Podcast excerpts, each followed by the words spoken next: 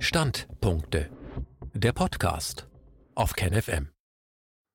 Die Gewerkschaften als Büttel der Corona-Zwangsdigitalisierung.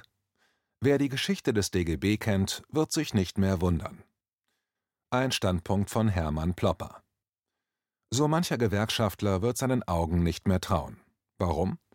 Kneipen, Restaurants und Gaststätten müssen seit einigen Monaten wegen Corona Listen auslegen. Da müssen sich die Gäste eintragen, mit vollem Namen, Telefonnummer, E-Mail-Adresse und postalischer Adresse. Angeblich wollen die Behörden damit wohl Superspreader erkennen und den Weg der todbringenden SARS-CoV-2-Viren nachverfolgen. Es ist indes nicht bekannt, ob dieser Datenstriptease unbescholtener Gaststättenbesucher jemals genutzt wurde, um irgendwelche viralen Reisewege nachzuverfolgen.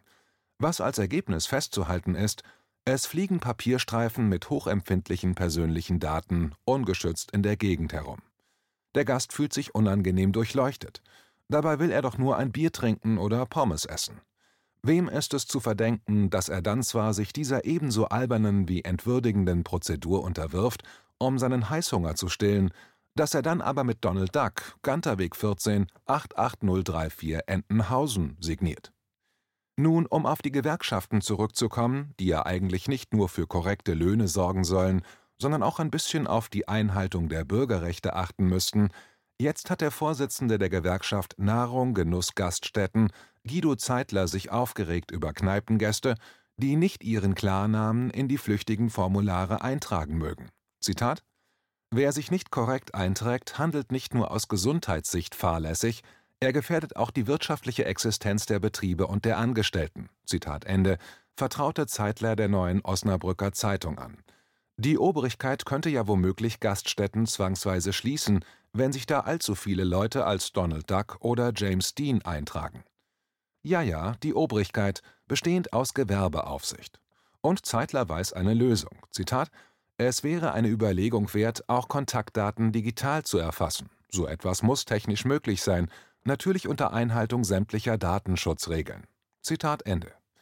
Oh ja, wir wissen doch, dass unsere Obrigkeit sich immer und überall auf das Gewissenhafteste an die Datenschutzregeln hält.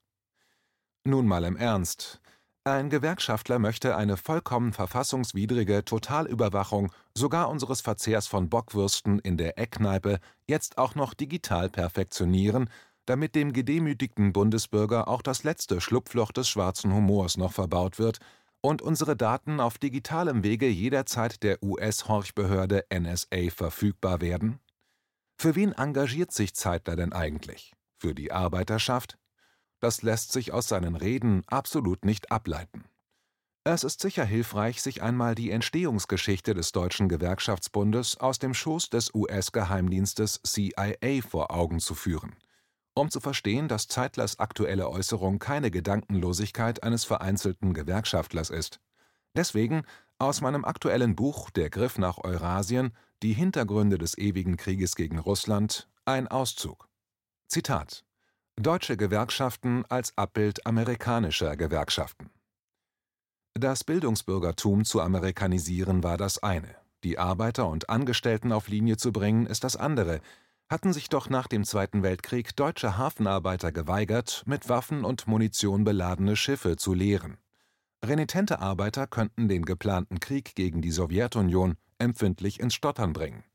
Und wenn diese Arbeiter auch noch von Moskau gesteuert sind und ganz punktuell alles zum Erliegen bringen, was gegen die Sowjets gerichtet ist, was soll dann aus dem geplanten Krieg werden? Die Kontrolle über die Gewerkschaften Westdeutschlands war von buchstäblich kriegsentscheidender Bedeutung für die Amerikaner. Klar, der FDGB in der DDR war auch keine wirkliche Interessensvertretung der Arbeiter, sondern ein Instrument im Orchester der sowjetischen Macht. Folglich musste der DGB im Westen ebenso als geopolitisches Instrument unter die Kontrolle der USA gebracht werden.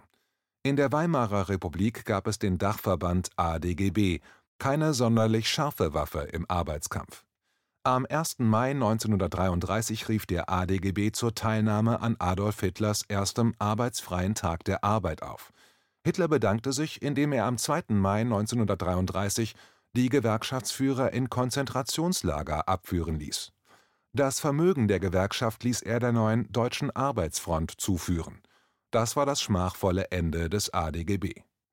Nach dem Zweiten Weltkrieg ergab sich für die Strategen aus den USA nach der gründlichen Ausrottung freier Gewerkschaften in Deutschland durch Hitler die einmalige Gelegenheit, auf die leere deutsche Tafel die Gewerkschaften von Grund auf nach amerikanischem Vorbild neu aufzubauen. Nach amerikanischem Vorbild hieß, die Gewerkschaftler als „ erste Offiziere der Industriekapitäne “zu definieren, wie es ein Mitstreiter von Präsident Theodore Roosevelt einmal so treffend zu formulieren wusste. Freie Gewerkschaften wie die International Workers of the World (IWW) wurden in den USA immer mit härtester Gewalt unterdrückt. Stattdessen gründete die National Civic Federation, eine Organisation der mächtigsten Wirtschaftsgruppen der USA, mit der American Federation of Labor (AFL) eine Pseudo-Gewerkschaft, deren erster Präsident auf Lebenszeit Samuel Gompers sich immer vorrangig Gedanken gemacht hat, wie er die Arbeiter am besten auf die Ziele der Kartelle, die ihn bezahlten, ausrichten konnte.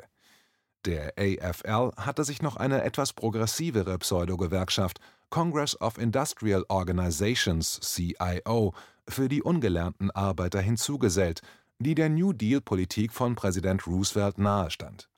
Beide wurden nach dem Zweiten Weltkrieg quasi als Entwicklungshelfer auf die deutschen Arbeiter losgelassen.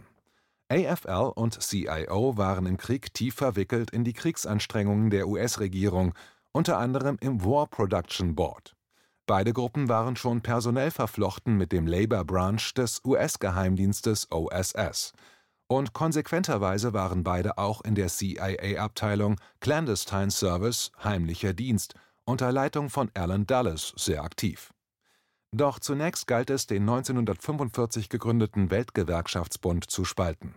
Dort waren alle wichtigen Gewerkschaften, auch die CIO und die britische TUC gemeinsam mit den kommunistischen Arbeitervertretungen unter einem Dach organisiert. Die AFL-Leute gründeten mit dem Geld der amerikanischen Geheimdienste und des Office of Policy Coordination neue synthetische Spaltergewerkschaften, die Force Ouvrière in Frankreich als Konkurrenz zur kommunistischen CGT oder in Italien die Confederazione Italiana Sindicata Lavoratori (CISL diese Stoßtruppen bewährten sich, um den Boykott der Rüstungstransporte in französischen und italienischen Häfen zu brechen. Als die antikommunistischen Gewerkschaften auf eigenen Füßen stehen konnten, gründeten die AFL-Funktionäre 1949 als nächstes einen neuen, konkurrierenden Weltdachverband, die International Confederation of Free Trade Unions (ICFTU, auf Deutsch Internationaler Bund freier Gewerkschaften Jetzt war die Zeit reif, um auch in Deutschland einen antikommunistischen gewerkschaftlichen Dachverband zu gründen, den Deutschen Gewerkschaftsbund (DGB). Die Befehlskette verlief jetzt von Alan Dulles vom CIA über den AFL-Exekutivsekretär Jay Lovestone zum AFL-Europachef Irving Joseph Brown, weiter zum AFL-Deutschlandsekretär Henry Rutz, ein gebürtiger Deutscher, der in die USA emigriert war und der jetzt aufgrund seiner deutschen Sprachkenntnisse auch bei DGB-Massenkundgebungen auftrat. Am deutschen Ende dieser transatlantischen Befehlskette befand sich der DGB-Vorsitzende Hans Böckler. Ihre ersten Pluspunkte konnten die amerikanischen Freunde von der EFL verbuchen, als sie erfolgreich Fabrikdemontagen in Deutschland durch Fürsprache bei der US-Regierung verhindern konnten. Auch die Geldspritzen aus Übersee waren nicht unwillkommen. Zitat Sowohl AFL als auch CIO hatten Kontakt zur CIA und verteilten Gelder, die aus dem immensen Budget stammten, an gewerkschaftliche Organisationen und Parteien des Westens. Zitat Ende. Nunmehr hatte die amerikanische Regierung die westdeutsche Arbeiterschaft beinahe vollständig unter Kontrolle. Vom DGB-Vorstand bis zum Vertrauensmann in der Fabrik ergibt sich hier eine lückenlose Kontrolle und Überwachung der Arbeiter. Zitat es ging darum, Pro-Western People in gewerkschaftliche Schlüsselpositionen zu bringen und dort zu sichern und zugleich detaillierte Analysen der Gewerkschaften und der politischen Entwicklung in den europäischen Ländern zu erhalten. Zitat Ende. Folglich wurden schon wenige Jahre nach der Gründung des DGB alle Kommunisten aus der Organisation entfernt. Der Gehorsam der deutschen Gewerkschaftler gegenüber ihren Sponsoren aus Übersee hielt lange Jahre an, Erst Ende der 1960er Jahre wagte der ehemalige DGB-Chef Ludwig Rosenberg dem vom AFL-Vorsitzenden George Meany verhängten Gesprächsverbot gegen Kommunisten zu widersprechen, woraufhin Meany seine AFL aus dem Internationalen Bund freier Gewerkschaften abzog. Jedoch gehört es nach wie vor zu den ungeschriebenen Gesetzen, dass immer deutsche Gewerkschaftsvertreter zu Gast sind in den elitären Tafeln der Bilderberger und der Trilateral Commission. In letzterer ist traditionell der jeweilige Chef der Chemiearbeitergewerkschaft vertreten. Die Formel von der Sozialpartnerschaft ist ein direktes Ergebnis dieser amerikanischen Beeinflussung des DGB. Die Einheitsgewerkschaft genoss lange Jahre ein hohes Ansehen in der Bevölkerung, weil sie die betriebliche Mitbestimmung und relativ hohe Löhne durchgesetzt hatte. Das Preis-Leistungs-Verhältnis in diesem einseitigen Abhängigkeitsverhältnis stimmte zunächst. Zitat Ende. Auszug aus dem Buch Hermann Plopper Der Griff nach Eurasien. Die Hintergründe des ewigen Kriegs gegen Russland. Marburg 2019